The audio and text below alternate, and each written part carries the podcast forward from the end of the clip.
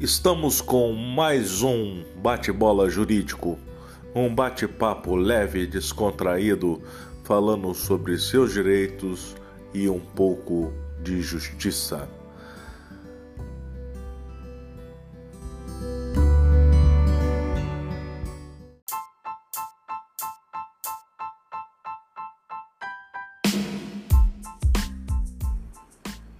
Salve, salve, meus amigos. Muito obrigado, muito obrigado por você ter acompanhado a gente essa semana através do próprio podcast e através também da nossa página no Instagram, arroba podcast bate-bola jurídico. Não podia deixar de agradecer e registrar a repercussão do nosso trabalho na, na mídia do estado de Sergipe. Gostaria de agradecer a TV Alese, na pessoa da repórter Larissa Baratio, a Rádio Jornal, na pessoa do jornalista e radialista Heron Ribeiro, a TV Sergipe, através da repórter Ana Fontes, ao Conect Mulher, que repercutiu também a, a nossa o nosso trabalho durante esse tempo. Agradeço muito e agradeço de coração. Hoje teremos três participações especiais que que continua o legado deste desse trabalho. Agradeço desde já a Guarda Municipal de Aracaju, da Prefeitura de Aracaju, na pessoa da coordenadora da patrulha doméstica, da, da patrulha da Maria da Penha, Vili Brito. Agradeço a nossa modelo, ativista e colaboradora Tairine Alves, que gentilmente é, contou para gente um pouco da sua história e a minha querida amiga Anne Aquino, que produziu um excelente ensaio e tem, e tem sido é, uma pessoa muito especial na produção da, de, de toda a parte visual do, desse projeto. Sem contar também com a sempre participação do Instituto Ressurgir, através da nossa colaboradora Valdilene, que também vai se fazer presente em outros episódios. Mas já agradeço toda a disponibilidade, o carinho e muitas vezes a intervenção com a imprensa ao Instituto Ressurgir. Agora chegado o momento das entrevistas. Vamos a ela?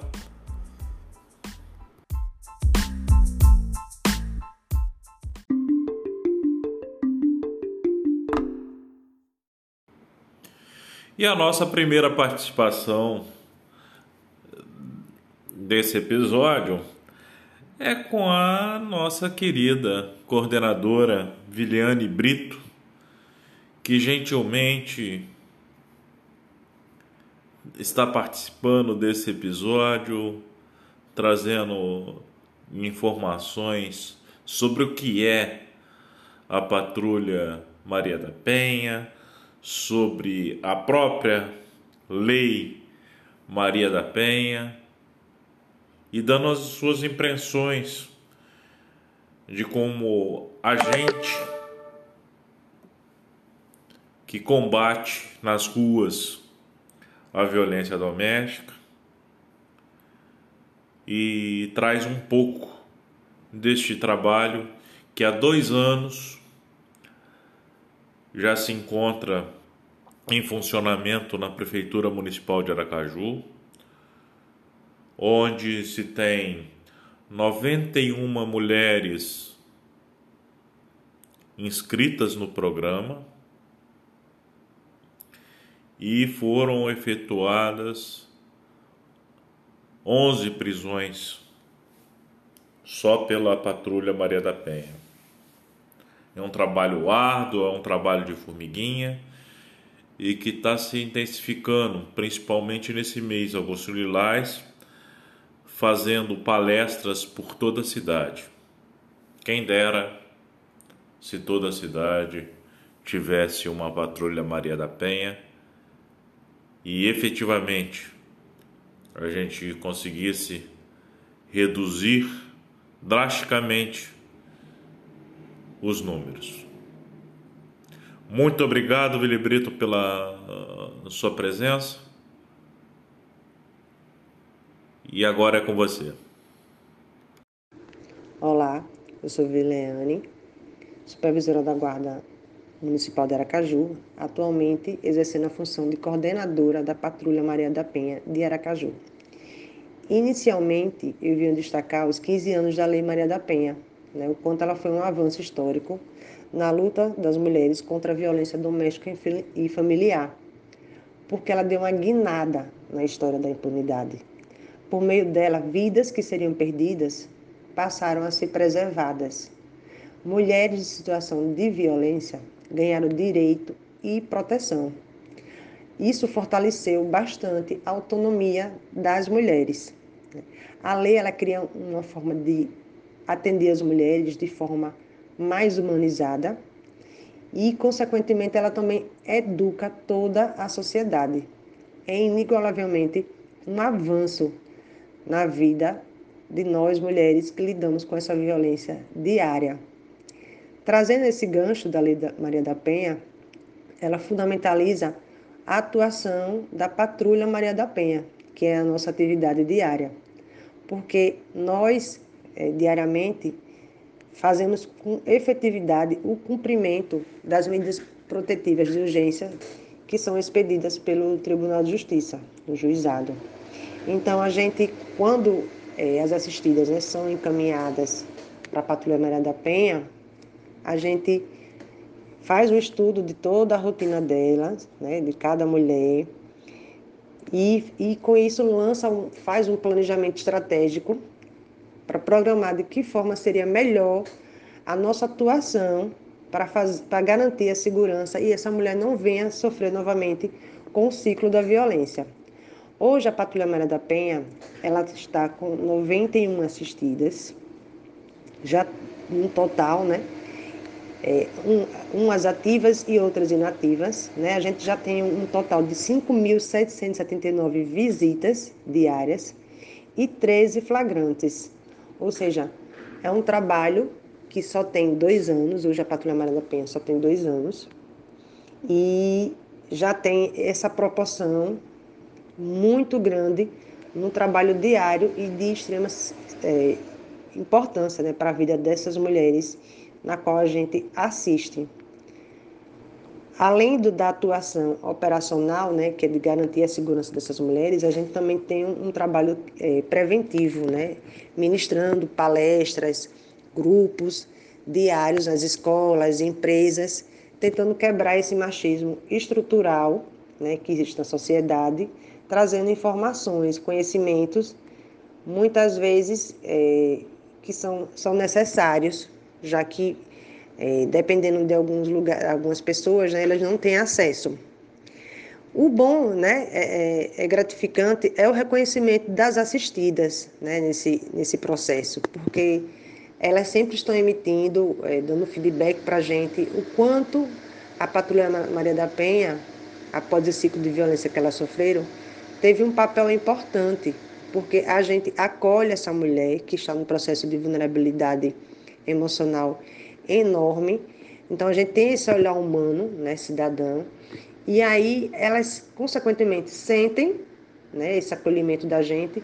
E é uma ajuda enorme, não só na segurança, mas nesse recomeçar que elas precisam né, depois desse ciclo de violência.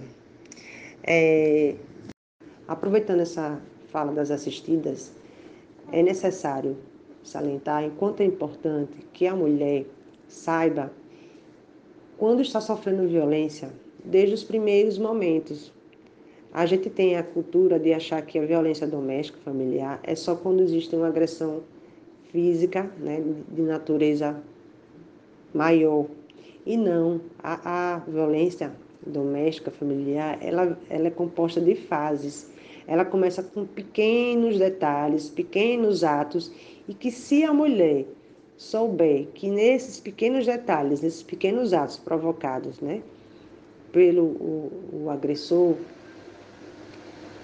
ela já pode é, ligar o sinal de alerta e evitar que chegue num maior grau, né? Que gera um maior dano para ela.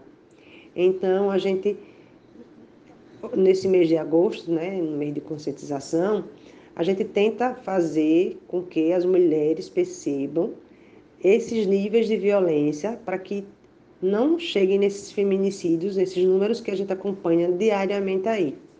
Outro fato importante é saber que a violência doméstica é uma questão de saúde pública e que todos nós temos responsabilidades, né? Quando a gente observar, né, uma pessoa ligada à nossa família, nosso trabalho, um vizinho, uma vizinha, um colega que esteja sofrendo violência, a gente tem que acolher essa pessoa, orientá-la, dar força, né, essa mulher, para que ela venha conseguir vencer essa violência, se libertar dessa violência inclusive é, fazendo denúncias anônimas, né? Se a mulher não tiver força naquele momento, ela estiver muito vulnerável, né, emocionalmente falando, para chegar e denunciar, que a gente faça esse papel, mas a gente não pode ser omisso nessa questão de denunciar, porque dessa forma a gente salva vidas e muitas vidas.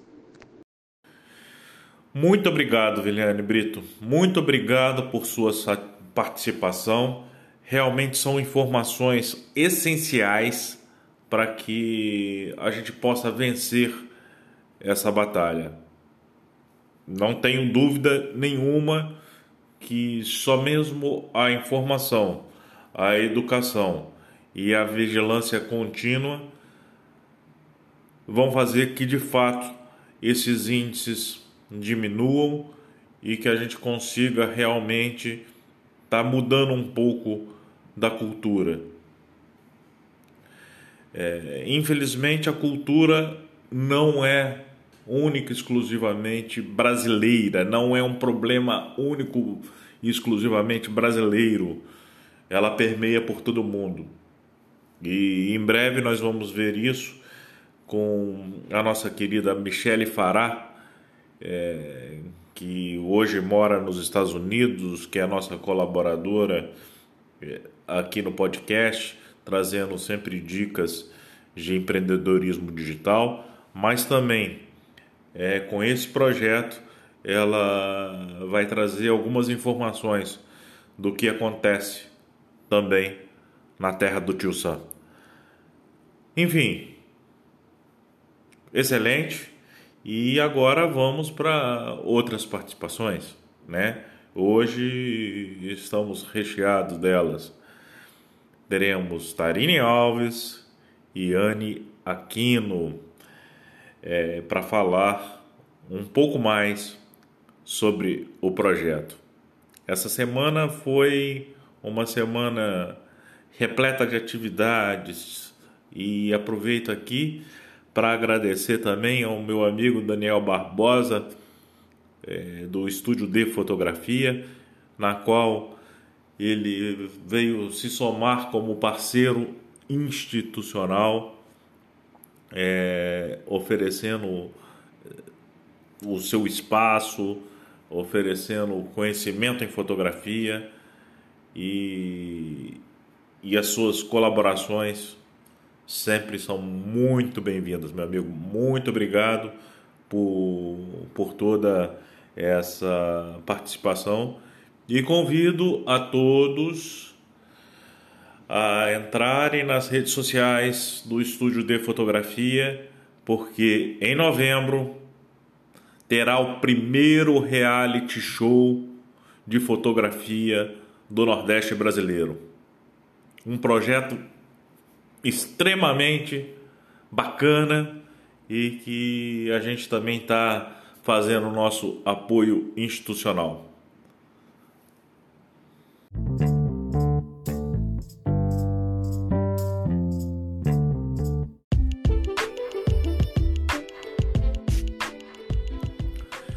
Depois dessa brilhante explanação de Viliane Brito, né, e das nossas informações sobre as nossas parcerias institucionais, vamos entrar em contato com Tairine Alves, nossa modelo, que também foi vítima de violência doméstica, violência Maria da Penha, que vai contar um pouco da sua história, um pouco do seu ativismo. Vamos bater um papinho com ela. Vamos ligar para ela para poder conversar um pouquinho.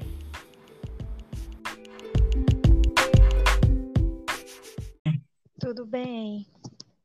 Bom, muito bom ter você conosco para participar do podcast Bate-Bola Jurídico.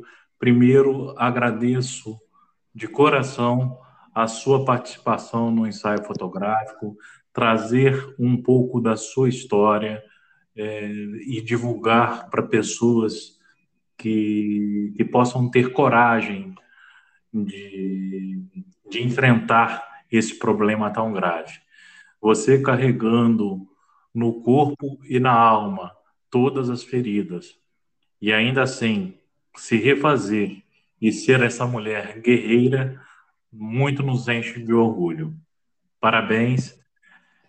E eu gostaria que você me contasse um pouco da sua trajetória, um pouco da sua experiência e um pouco dos seus conhecimentos como ativista do, da defesa contra a mulher. Bom, mais uma vez, né, eu quero que agradeço pelo convite e fazer parte desse projeto. Assim, só reforça aquela ideia que a gente tem que continuar e que é preciso que todos se mobilizem no combate à violência contra a mulher, né? Porque às vezes a gente tem uma ideia de que muita gente tem essa ideia que quando fala violência contra a mulher, a violência está ligada apenas à violência doméstica e familiar todos nós sabemos que a violência contra a mulher ela é muito mais abrangente, né? Assédio, enfim. E, na verdade, a minha trajetória começa quando eu fui vítima da violência. Né? Por do, eu tenho dois episódios na minha vida que, que eu posso dizer que eu fui vítima da violência, tanto da doméstica quanto da violência contra a mulher na sociedade. Primeiro foi uma tentativa de homicídio que eu sofri é, um vizinho a, no ano de 2015 e no ano de 2018 eu conheci um rapaz que nós ficamos namorando por quase dois anos e aí eu fui, é, fui vítima já de um relacionamento abusivo. Né? Era um, um, um relacionamento tóxico marcado por violência psicológica e moral, onde eu tinha, ele tinha um total controle sobre mim com relação até roupa, é, cabelo, telefone, controlava pessoas, me proibia de falar com determinadas pessoas, é, dizia que determinadas pessoas não eram minhas amigas, eu não podia contar nada do que acontecia com a gente para ninguém. Então, na verdade, eu tinha, eu, fui, é, eu tinha uma dependência emocional muito grande com relação a ele. Não era que eu não soubesse, porque nesse tempo eu já fazia parte de movimentos na defesa da mulher mas eu não, não conseguia me sair daquele relacionamento, porque a minha dependência emocional com relação a ele era muito, muito grande, porque ele plantou na minha mente aquela ideia que ele seria a única pessoa que poderia me proteger, a única pessoa que queria meu bem, o único homem que iria me querer. infelizmente, eu acabei caindo nessa canoa furada. Mas existia um momento que eu despertei, devido a algumas pessoas me alertarem. Eu também fui vendo, né? Eu comparava o meu relacionamento com outras pessoas. É o que eu sempre digo: compare o seu relacionamento ao de outras pessoas e veja o que está de errado no seu. Porque às vezes a gente só consegue enxergar o, o dos outros, mas não consegue enxergar na gente. E era isso que eu precisava fazer, porque se como é que eu era ativista do direito da mulher, é, contra a violência doméstica e familiar, se eu não era o primeiro exemplo? Né? Não, pode continuar. É, e, é, e, e, realmente, assim, é uma história de superação em que a gente conta muitas das vezes com apoio único exclusivamente da família, né, Tarine? É, porque muitos acabam se afastando, é, a gente vê e, e observa é, várias, é, várias ações que o agressor, às vezes, é um cara gente boa, é, é, um cara bem quisto pra, pelas pessoas e uhum. tudo. Então, faz com que as pessoas que estão ao entorno, muitas das vezes, é, passa por uma, por uma situação é, em que também deseja uma proteção ao agressor, né? E, e, são coisas que a gente tem que sempre estar tá alerta, né? Esse, essas nossas questões de dois pesos e duas medidas. É. No meu caso, é, Roberto, eu, eu já sabia, porque ele tinha um histórico de violência contra a mulher no antigo relacionamento dele. Na verdade, eu vim saber disso já depois que eu estava com ele, por ele mesmo, que ele me contou que devido a uma traição que ele que ele descobriu no passado, o relacionamento dele acabou por isso, e ele tentou matar ela, e aí acabou depois desistindo, mas mesmo assim eu continuei, né? Então, na verdade, eu tinha. Na verdade, essa, esse contar, né, pode ter sido um alerta é, para que você não faça igual, porque senão pode acontecer a mesma coisa com você. Com certeza. Então, na verdade, é o que eu sempre digo: o agressor ele dá sinais né? E é isso mesmo, perante a sociedade, na maioria das vezes, ele é uma pessoa bem querida pela sociedade, é um bom amigo, é um bom colega de trabalho, às vezes é um bom filho, até um bom pai, mas com a mulher, com a namorada, com a noiva, ele é o, o Satanás. Eu digo assim, ele, ele deixa de ser um bom pai, aí eu discordo um pouco nisso, ele deixa de ser um bom pai quando ele às vezes agride a esposa na frente do filho, né? Mas em si, papel de pai, ele é um bom pai, né? Mas eu sempre fiquem alerta, mulheres, procurem saber como é os antigos relacionamentos desse homem, se ele tem algum processo criminal por violência doméstica familiar, como é, é preciso, o, o agressor, ele sempre dá sinais, começa sempre com aquele ciúme. E hoje as redes sociais, né, ela, elas muitas das vezes facilitam essas coisas, né? Sim. É, buscar a rede social, buscar é, um entorno de amizades, né? É, para tirar um pouco essa, é, essas dúvidas né, que, que acontecem. Por mais que isso não isenta, é, a gente às vezes demora para conhecer uma pessoa, mas todos os cuidados são extremamente fundamentais é, nessa questão, né? Isso, eu acho que até também pelas informações. Pronto, esse projeto, ele é grandioso, ele traz uma gama de informações para uma pessoa que que está como ingressando no relacionamento agora, ver, ver essas coisas aqui, já, já é um sinal de alerta. A minha história já serve como sinal de alerta. Todas as pessoas que vão fazer parte do projeto é, vão falar, de certo modo, alguma coisa que vai servir, vai agregar, sim. Então, é, é, é esse tipo de coisa, de projeto, que faz abrir a mente de muita gente. Ah, bacana, muito legal. E, e me diz, é, suas ações como ativista, é, o que que você tem falado nas palestras, o que que você tem proferido? É, hoje a gente está aí fazendo a comemoração né, do Agosto Lilás, os 15 anos da Lei Maria da Penha, é, que dentro do projeto algumas mulheres vão falar sobre os mais diversos temas.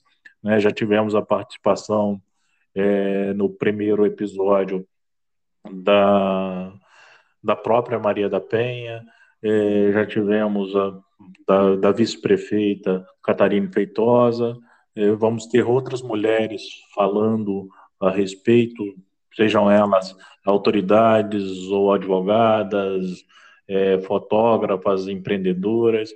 Eu gostaria de saber o que, que você tem vivenciado na pele enquanto ativistas do direito pela mulher. Então, eu ainda sinto é, que eu ainda, por mais que a gente fale muito, ainda é um pouco de falta de informação, porque a gente percebe que muita mulher acha que a violência doméstica e familiar ela está ligada à violência física e não é isso. Né? A gente tem outros tipos de violência, patrimonial, moral, psicológica. Eu sempre digo, quando a violência chega na violência é, na física, que é o último estágio quase, que antecede o feminicídio, ela já passou pelas outras violências. E com certeza, no mínimo, ela passou pela psicológica. Então é isso que eu tento passar. Que a gente precisa abrir a mente, mulheres, nós precisamos abrir a mente. E que é precisa também de sororidade, de mais empatia. Às vezes a gente percebe ver mulheres que não apoiam outras mulheres. Então isso é muito triste. Muito triste mesmo. E eu passo isso nas minhas palestras. Eu começo sempre uma palestra, eu sempre digo, eu não vou com um roteiro para uma palestra. O roteiro é a minha história. Eu começo contando a minha história desde o princípio até o que eu faço hoje e mostro que toda mulher é capaz de superar para recomeçar, porque eu fui por duas vezes. Eu digo, eu renasci das cinzas como uma fênix. Uhum. E eu estou aqui eu posso cair quantas vezes for, mas eu sempre vou levantar. Primeiro, porque eu preciso fazer isso por mim e para servir de exemplo para as outras mulheres. E pode ter certeza, eu tenho certeza disso. Eu não estou só. Tem muita gente que está comigo. E é isso que a gente tem que ser como ativista. Todo mundo segura, na, uma segura na mão do outro e ninguém larga a mão de ninguém. Então, eu, é... a questão de, de sororidade entre as mulheres, entre homens e mulheres, é, deve existir sempre, é, porque o apoio é fundamental, porque a gente vê que, que é uma situação, infelizmente, né, conversando e estudando mais sobre o caso, sobre os casos de violência doméstica, é, não é uma prerrogativa só do Brasil. Infelizmente, é um tipo de violência que mais mata no mundo é, é algo assustador, né? Em pensar que, por exemplo, é, no, parece que as estatísticas desse ano ou do ano passado, se não salvo engano, são 490 mil mulheres somente no Brasil. Então, assim, é uma população quase do, tamanho é, um pouco menor do que do tamanho da nossa capital. Então, de Aracaju. Então, assim, é muita gente. É, é, algo, é algo que a gente precisa estar tá trabalhando, é, precisa estar tá, é, observando e junto também das autoridades, porque algumas pessoas até é, questionaram, né? Não sei se você está por dentro das estatísticas é, de Sergipe, mas muita gente questiona a, essa diminuição da, das estatísticas dentro do Estado. Né? Por mais que eu, eu, eu, particularmente acredite que não seja intencional da, por parte das autoridades, mas há sem dúvida uma subnotificação, talvez até por medo.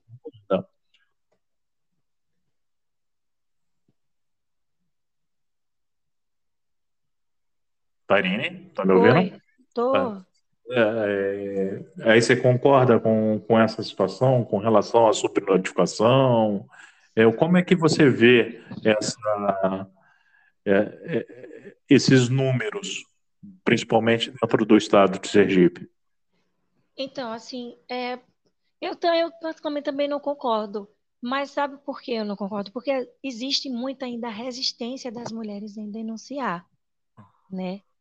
Muita mulher não denuncia por medo, por dependência emocional, principalmente por dependência financeira, porque a gente sabe que é difícil. Imagina uma mulher é, que depende financeiramente do agressor sair de casa sem ter onde ficar, sem ter do que sobreviver com três, quatro, cinco filhos. Eu já vi isso. E aí vem, às vezes, o julgamento da sociedade perante essa situação, dizendo ela gosta de apanhar. Eu já escutei muito esse tipo de comentário e eu sempre digo, olhe, por favor, não julguem, né? Tente se colocar no lugar daquela mulher. É muito Empatia, né? difícil. Né? Empatia é tudo, né? É muito difícil. Em vez de julgar, por que você não ajuda? A gente ajuda como pode, né? Às vezes, uma denúncia é uma ajuda. E é a verdade. das pessoas não fazem isso. Eu tiro isso porque eu já fiz isso. Eu tive um, um, um vizinho que ele espancou a, a, mulher. E três horas da manhã eu estava na rua com a, com a viatura da polícia.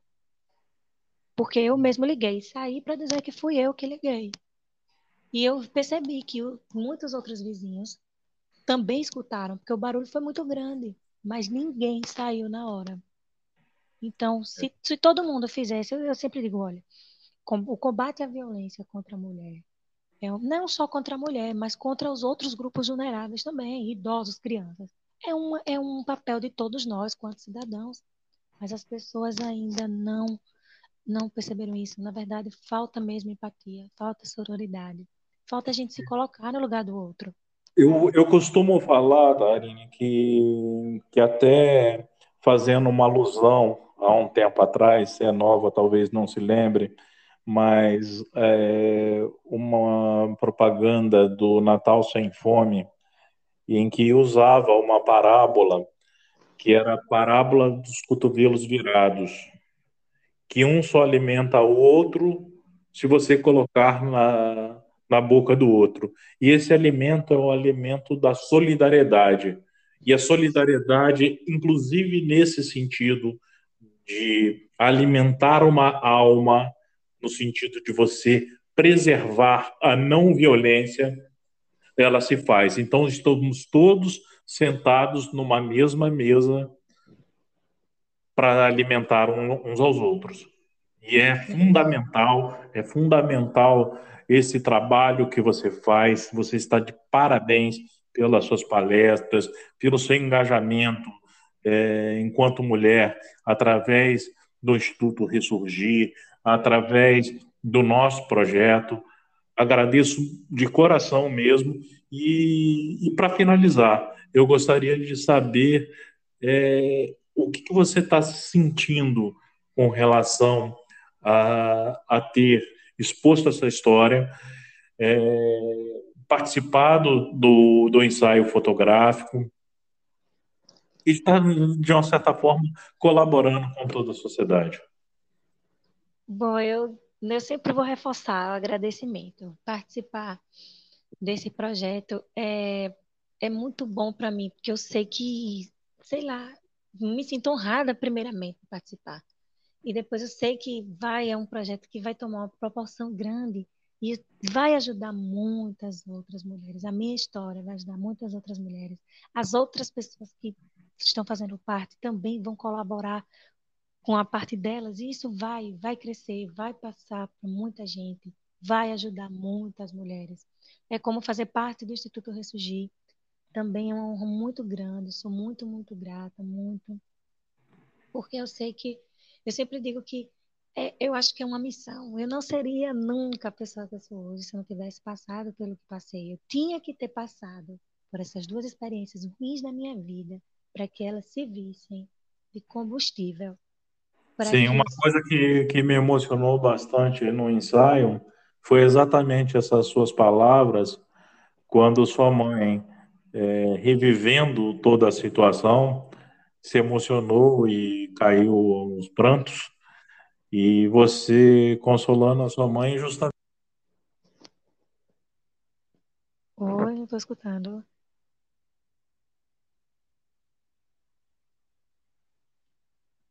Oi? Roberto, eu não estou escutando.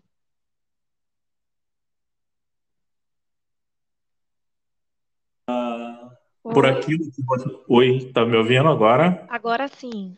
Ah, então, é, hoje você se torna grande pela pessoa é, que você viveu lá atrás. Então, tem me emocionado bastante é, quando você falou isso com a sua mãe, quando a sua mãe caiu aos prantos, né, no, no ensaio, revivendo toda a vivência de vocês, você consolando ela com esses dizeres seus, eu acho que é um exemplo para muitas mulheres.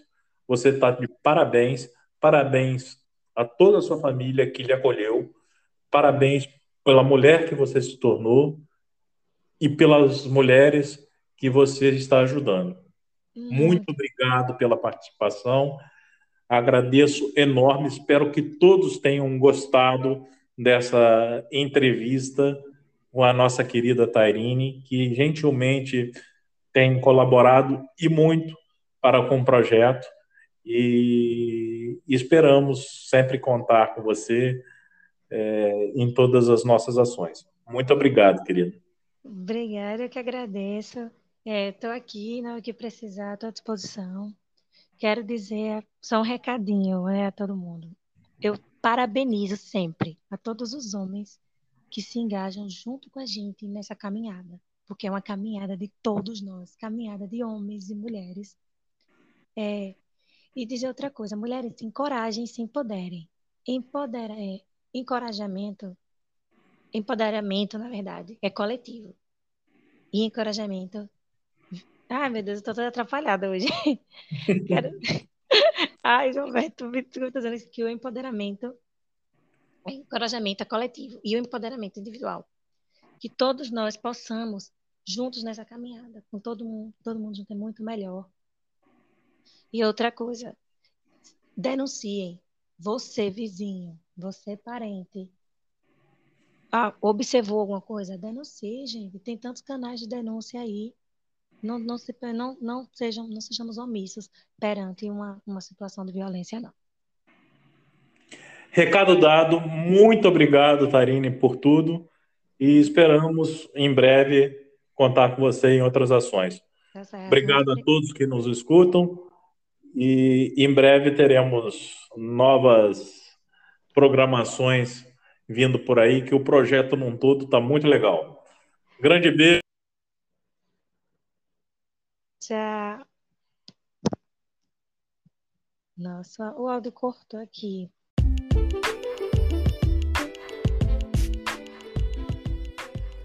Muito bem, minha gente. Obrigado, Tairine, por, pela participação e tudo. E agora, né, na, na nossa última entrevista, é, teremos a participação da nossa fotógrafa Anne Aquino. Vamos ligar para ela para poder estar tá conversando e sabendo um pouco mais sobre fotografia, um pouco mais sobre a questão da autoestima e das experiências. Olá, Anne. Olá. Tudo bom? Muito bem-vinda à gravação do podcast Bate-Bola Jurídico. Primeiro, gostaria de agradecer muito a sua participação. O ensaio foi lindo, lindo, lindo, lindo. Sua ideia de projeção para retratar esse tema tão sensível ao, aos olhos de toda a sociedade. É, foi realmente muito bacana e acredito que vamos ter um resultado muito positivo com tudo isso. É, é uma satisfação em tê-la como colaboradora e eu gostaria de saber mais, primeiro, é, sobre a, a concepção fotográfica do projeto, a importância que isso está trazendo às mulheres que a gente tem entrevistado, que a gente tem conversado, e um pouco mais da sua experiência, é, do seu conhecimento é, sobre a lei e da, da importância de se trazer uh, à baila todo, toda essa, todas, todas essas informações. Certo, certo. Então, mais uma vez, é um prazer imenso estar fazendo parte desse projeto, um projeto que agrega muito valores, que apesar de muitas informações que a gente tem né, em todos os meios, existe sim aquelas mulheres que ainda, por si só, é, não tem muitas é, informações, ou então é, passa por algumas situações e não sabe que sofrem esse tipo de violência, né?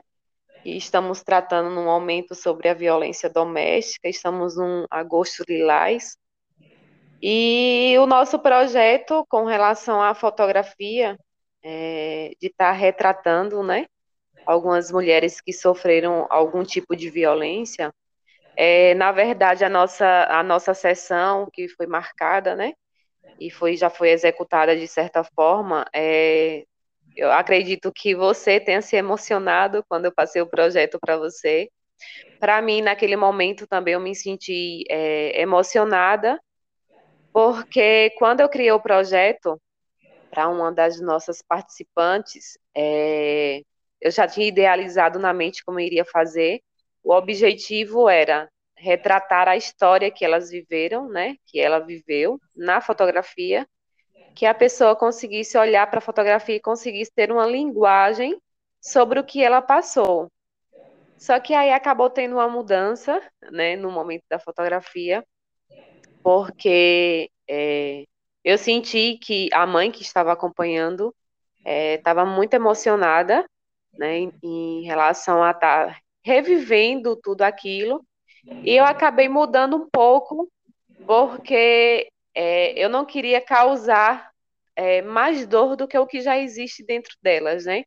Então, como eu ia retratar o que elas passaram, e de uma certa forma ia ser algo um pouco mais pesado, e eu não queria causar é, essa, essa sensação além do que elas já estavam sentindo. Então, eu mudei um pouco, né? É, a, a, a perspectiva do que eu estava querendo, alinhando com o que eu já tinha pensado, né? Então só mudei um pouco a parte que seria mais dramática de certa forma. É, eu mudei um pouco e a gente conseguiu fazer um, um ensaio bem bacana. Eu estava há poucos instantes, eu estava olhando como tinha ficado a fotografia. Eu acho que eu consegui atingir o objetivo que eu estava querendo para esse projeto, né? E o mais bacana é, de tudo isso é você conseguir enxergar, você saber a história da mulher e hoje você é, ver como que ela se encontra. Então, a questão da superação, elas, ela olhar, no caso, uma cicatriz que ela tem em especial, e ela falar para mim assim, ó, oh, isso aqui eu sou o que eu sou hoje por conta disso, isso aqui é uma referência que eu tenho. Então, por mais que exista a dor ainda, porque é uma dor que dificilmente cicatriza, é, existe também uma superação né, do, do acontecido. Então, ela se espelha na, na, naquela cicatriz, ela olha para aquela cicatriz como superação mesmo. Sim, e... é uma pessoa muito forte, né? E isso foi muito bem retratado, porque você fez a questão do olhar no espelho para como se ver hoje é, foi é algo realmente que que trouxe uma uma bagagem muito importante. Sim, sim.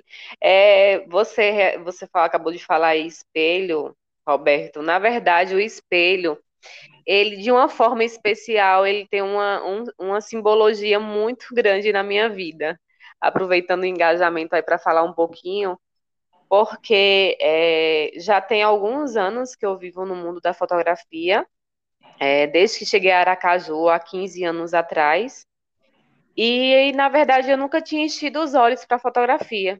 E no final de 2018, é, eu estava passando por alguns problemas pessoais, alguns problemas psicológicos, inclusive, e eu encontrei na fotografia um refúgio. Então, é, por que o espelho tem um significado especial para mim? Porque eu estava passando por uma fase é, ao ponto de não conseguir me enxergar diante do espelho. Parece um tanto que louco isso, mas é, é um relato que é meu e é um relato verídico, na verdade. Eu não conseguia me enxergar, não conseguia enxergar a minha imagem diante do espelho por todo é todo aquele processo que estava passando na minha mente. E a fotografia ela se tornou especial na minha vida justamente por causa disso. Porque quando eu resolvi é, procurar alguma coisa que viesse a agregar na minha vida, a fotografia, de certa forma, ela estava mais próximo a mim.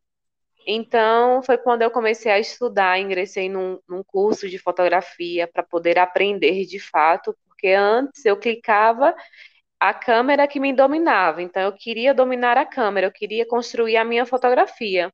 Então, para isso, eu precisei é, iniciar um estudo, né? Inclusive, ainda continuo estudando, que conhecimento nunca é demais. Entrei no curso de fotografia, no estúdio D, escola de fotografia, e aí venho aprendendo.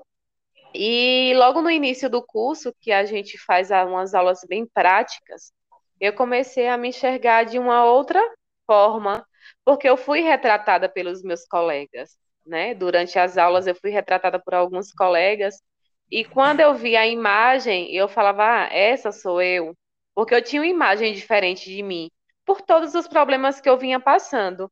Então, de uma certa forma, essa você essa essa modelo que você também teve problemas de, de violência doméstica ou psicológica, não foi, Vânia? Isso, exatamente. Então, eu, como eu já sofri então, eu sei exatamente a dor que está dentro de cada uma. Porque existe aquela, aquela, aquela coisa, Alberto, de achar que a violência doméstica é só aquela a violência física, né? Aquela de agressão mesmo. E, na verdade, são diversos tipos de violência. Então, eu sofri a violência psicológica, sim, né? É uma, da, é uma das coisas que existe, sim, uma ferida, porque eu acredito que a violência psicológica é uma ferida na alma. Né? Você tem que curar a sua alma. A cicatriz do corpo, com o tempo, o tempo vai cicatrizando, uma hora chega até sumir. Mas a alma é aquela coisa que fica, que você tem que se autocurar, né? Então, hoje, né, hoje eu me sinto 100% curada mesmo, com tudo que eu venho construindo nesse meio tempo, né, nesses quase dois anos, na verdade, de estudo, de estar dentro mesmo, de fato, da, da, da fotografia, de ter escolhido isso para a minha vida. Então, hoje, eu, eu a, a forma que eu tenho é partilhar um pouco com as pessoas que hoje, de uma certa forma, é, passa por algum, alguma situação. Seja em relação à violência doméstica, seja a questão porque como eu trabalho com mulher, eu com todos os eventos, mas a minha especialidade é uhum. Então, é, eu, eu, ouço muitas histórias, né? É, teve um ensaio que eu fiz mesmo de uma, de uma pessoa que ela me agradeceu alguns dias depois. Literalmente, você salvou o meu casamento. Porque às vezes é um, um pequena atitude que muda, de certa forma, a sua vida de alguma forma, né? E eu, e eu adoro quando eu mudo para melhor. Então, meu objetivo feminina é justamente isso. De alguma forma, transformar as mulheres. É, você dá voz e imagem, né? Aliás, dá a voz através das imagens é que você faz, né? Seja nos ensaios profissionais, seja no, nos ensaios sensuais ou, ou mesmo é, de fotojornalismo, como foi o caso da, da nossa Tairane, né, que, que você fotografou é, essa semana. E, e assim, o, esses preparos da, da fotografia, essa imagem de você é, não só retratar o acontecido, mas é, colocar para fora, levantar novamente a autoestima. É, o, o que que se trabalha, o que que é mais difícil, o que que é, depois na pós-produção, é, na, no, na feitura das luzes, o que que você é, tem a dizer sobre isso, né? Então, Roberto, é bem importante isso que você porque o que acontece? Antes da minha fotografia, antes de você fazer um brief ser fotografada. Nesse uhum. briefing, você vai tentar, é, de uma certa forma, é, trazer para o que você está. Então, você vai conversar sobre gostos, sobre, sobre coisas que a pessoa não gosta, qual, qual o lado. Porque aí, quando você vai falar dificilmente você vai errar informações. E quando é trabalho é, né, que foi exatamente o que a gente fez, é, eu então assim, no momento da minha fotografia conversar baixinho com a pessoa, essa conversa até a gente está querendo naquele momento, inclusive com ela, isso. Começar a ser. Isso. Eu queria trazer a emoção. Ficasse aquela coisa dramática que realmente passou. Então, na conversa, né, nas lembranças que eu, que eu ficava a dela, trazer essa emoção, eu consegui somente fotografar isso. Porque a questão da emoção, a questão da expressão, isso muito para fotografia. O método fazer um brief. E naquele momento eu o fotografado se sentir dentro da minha fotografia. Aconteceu vários ensaios de relação sobre a mãe, né? A pessoa se sinta da mãe, saudade dentro do, do coração fotografada. Durante a sessão, a pessoa se. A pessoa se. Entendeu? Regressão, Faz aquela né? terapia Vai. toda e a pessoa consegue entrar.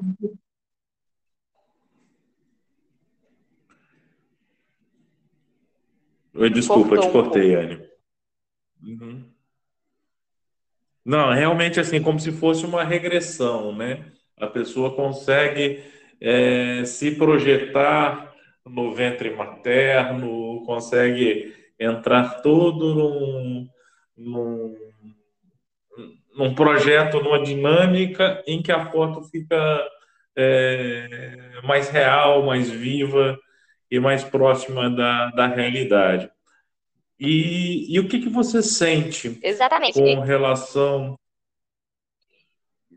é, com relação a, a, a, esse resgate de autoestima? Como é esse feedback é, das fotografadas para na hora que consegue realmente se enxergar, como você bem mesmo disse, a questão de se ver ao espelho? Ah, eu acho que essa é a melhor. Eu fico, gente, eu fico radiante com o resultado, com, com o feedback, porque uma das importantes para o próprio. É, é pelo feedback do, do cliente, né? Pessoa que, que você está fotografado. Então, eu busco sempre fazer isso. E assim, porque eu estou trabalhando com, com o retrato feito fotografando já teve ensaios tradicionais que não tinham, né? Que era apenas porque a pessoa queria estar alguma coisa. Né? Já teve fotos, essas fotos. E em especial esse último que a gente fez, que foi algo mais jornalístico. E, ó, o resultado, de uma certa forma, é. Falei na nossa conversa, uma das minhas fotografadas depois que eu fiz o ensaio, alguns dias depois ela apresentou, que foi até no dia dos namorados, E ela falou, Anne, você, de uma certa forma, restaurar mais que tenha sido, que espero que não algo momentâneo naquele momento, mas a felicidade que eu consegui deixar dentro dela, aquela semente que apesar de hoje ela ser mãe, hoje ela não ter tanto tempo marido, não ter tanto algumas coisas mais pessoais devido ao que corre, mas existe uma mulher dentro dela. O dia do ensaio é aquele momento que ela sai, que ela faz cabelo, maquiagem. E quando eu estou fotografando, uma foto e outra. Então, quando ela se enxerga ali, ela, nossa, se empolga toda e faz.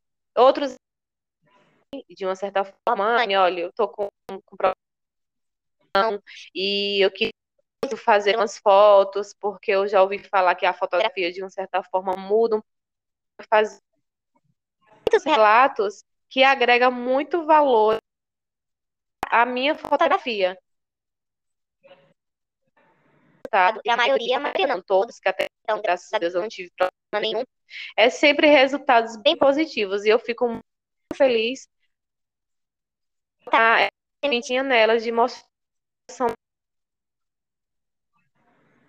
é isso. E com certeza, e com certeza essa semente plantada gera muitos frutos, é, porque o acreditar que pode recomeçar ou acreditar no que é possível é, é como se fosse uma mão que resgatasse do fundo do poço alguém que está com uma baixa autoestima, alguém que está precisando se levantar.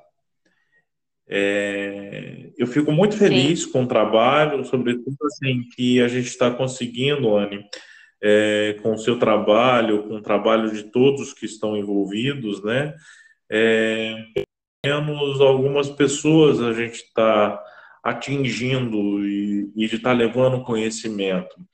E agradeço o que você e o Daniel fizeram é, por essa mulher, né, essa menina Tairane, é, em termos até de ah, vou além da foto, além da gentileza, é, você dá um ensaio fotográfico, é, o Daniel é, estimular esse mesmo resgate que foi feito é, para você e para tantos outros através de foto, dar um curso básico de fotografia, é, eu, eu acho que assim é uma coroação é, mais do que justa por todo um sofrimento é, já, já impelido para aquela pessoa.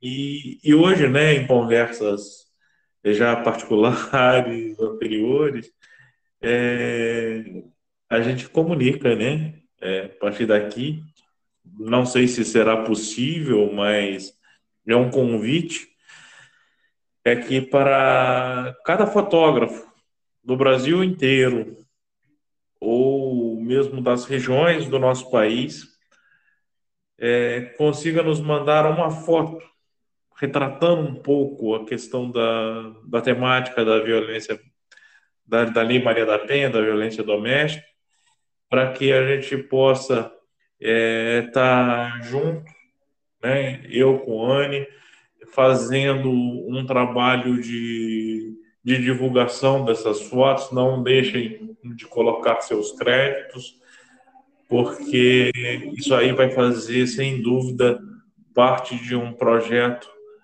ainda mais lindo. De repente, até é, futuramente, podendo haver um concurso de fotojornalismo nesse sentido. E agradeço, Anne, de coração é, toda a, a, sua disponibilidade, a, a sua delicadeza e, e, o seu profissionalismo com, com relação ao projeto, com relação aos temas sensíveis e, sobretudo, assim, passando por cima dos seus problemas que você vivenciou. Roberto, eu que agradeço Mais uma vez é uma satisfação imensa poder fazer parte de um projeto tão bacana, que está sendo bem repercutido. E na verdade ele só está no início, né? Você está pensando em projetos maravilhosos, né? E estamos juntos. Qualquer coisa, estou aqui à disposição e pode contar comigo, tá joia? Um abraço e foi um prazer.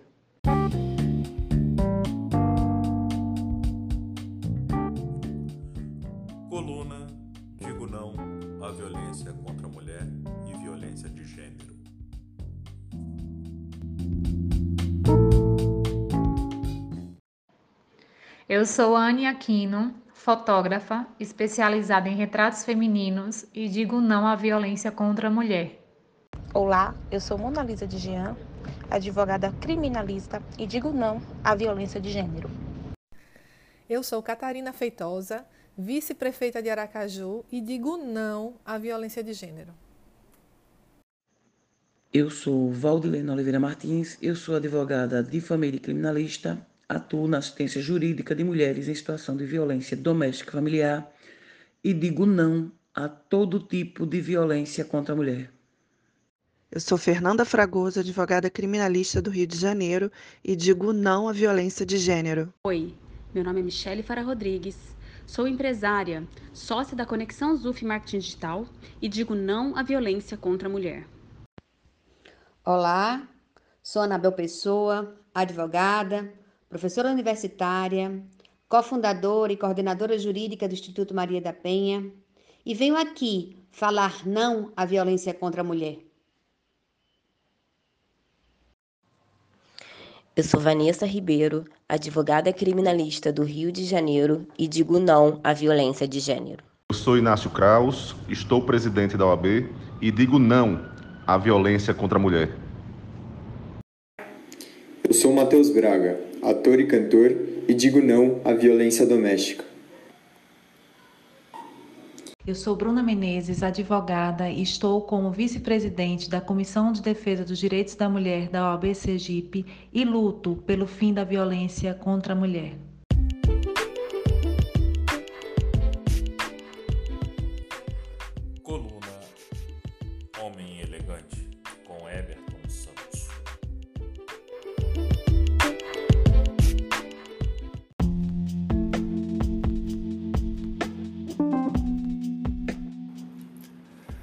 Hoje temos novidades nessa coluna. Durante a semana recebemos algumas perguntas de homens elegantes sobre algumas situações, né? É, em que gentilmente repassada as perguntas para o ele nos respondeu aqui. Então, se você tem sua pergunta, mande no direct, é, mande mensagem, interaja. A gente vai ter todo o prazer em atender.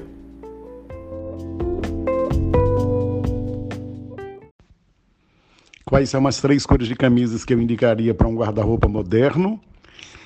Sem sombra de dúvida que a primeira seria a branca. Camisa branca é essencial no guarda-roupa masculino, tanto para usar com jeans como calça de alfaiataria, quanto com os costumes. A segunda camisa eu colocaria um azul, e aí fica à sua disposição, se mais claro ou intermediário. E a terceira camisa, eu escolheria uma camisa mais escura para usar à noite. Você tem o branco, que é atemporal, você tem o azul, que vai durante todo o dia, e você tem uma cor mais escura para usar à noite. Está resolvido o seu guarda-roupa. Verdade, Roberto. Nós estamos vivendo a supremacia dos azuis. Os costumes azuis estão muito em evidência em todos os tons, do azul marinho noite ao bique, aos azuis mais abertos, mais fechados. O azul marinho entrou na cartela masculina e ficou, foi muito bem recebido. Todas as grifes hoje trabalham com a cartela imensa de azuis e é muito bem-vindo para o guarda-roupa masculino. E vamos concordar, se puder dar uma dica, para um costume azul, o sapato marrom é necessário é elegante, é de muito bom gosto. Se você foi o preto, você costuma pesar muito. O costume pesa com o sapato preto. Nos tons de azuis, os sapatos marrom são muito bem-vindos. E aí você tem o marrom escuro, você tem o café. O tom do marrom vai depender a que horas você vai usar. Mas um sapato marrom é muito bem-vindo nos costumes azuis. Excelente pergunta. Quando usar um costume preto? Sabe quando você vai usar um costume preto? Quando for um cerimonial, uma posse, um casamento, uma, uma cerimônia de grande importância. Aí você põe o seu costume preto, a camisa branca é sempre muito, muito, muito bem-vinda. E você pode observar que nesse, nessas ocasiões, ou os homens estão de gravatas mais escuras, ou a gravata bordô também é uma excelente pedida. É elegante e ela é muito clássica. Ela empodera, ela dá classe ao look. Então, um costume preto, uma camisa branca e uma gravata bordô, perfeito, você pode tomar posse.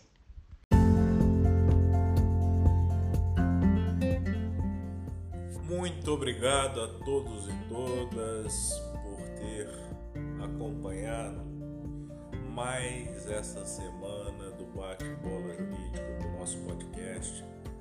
E durante esses dias todos tem sido preparado com muito carinho para que vocês possam ter informações úteis e relevantes sobre este e outros temas, mas, sobretudo, para poder minimizar não só o sofrimento daqueles que sofrem violência doméstica, mas também para que a gente possa reduzir significativamente todos esses estarrecedores números. Agradeço de coração, mais uma vez agradeço a todos que participaram e a imprensa que tem nos ajudado na divulgação. Muito obrigado a todos, espero por vocês na semana que vem.